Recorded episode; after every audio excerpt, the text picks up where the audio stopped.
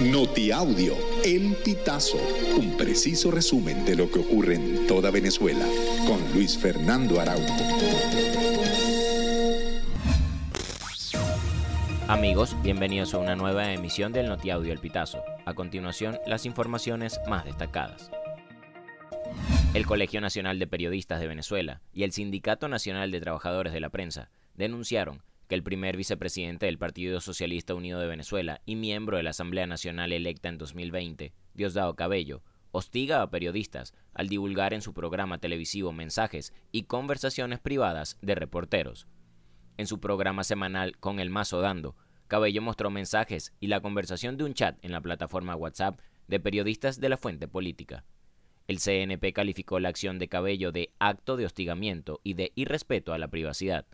Por su parte, el Sindicato Nacional de Trabajadores de la Prensa consideró que se trata de otro ataque a la libertad de expresión y un nuevo episodio de intimidación y criminalización de la profesión. El aumento de patologías respiratorias es un escenario que se repite en diversos países del mundo, de acuerdo a los últimos reportes de la Organización Mundial de la Salud. Para el médico infectólogo Julio Castro, estos indicadores sanitarios internacionales y lo que ve a diario en su consulta médica le confirman que en estos momentos se registran casos de COVID-19, influenza y gripe viral común de manera simultánea en el país.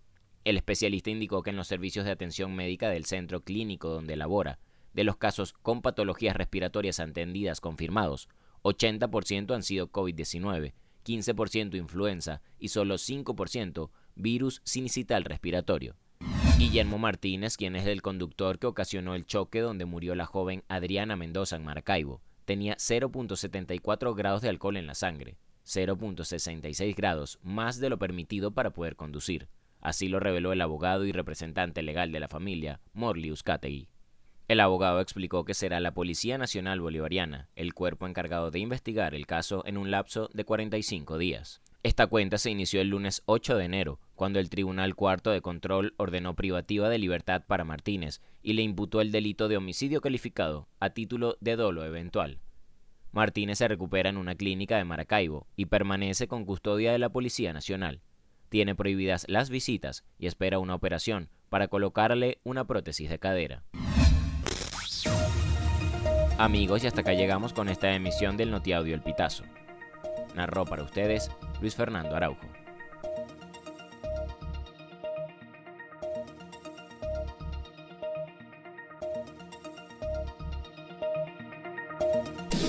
Estas informaciones puedes ampliarlas en nuestra página web elpitazo.net.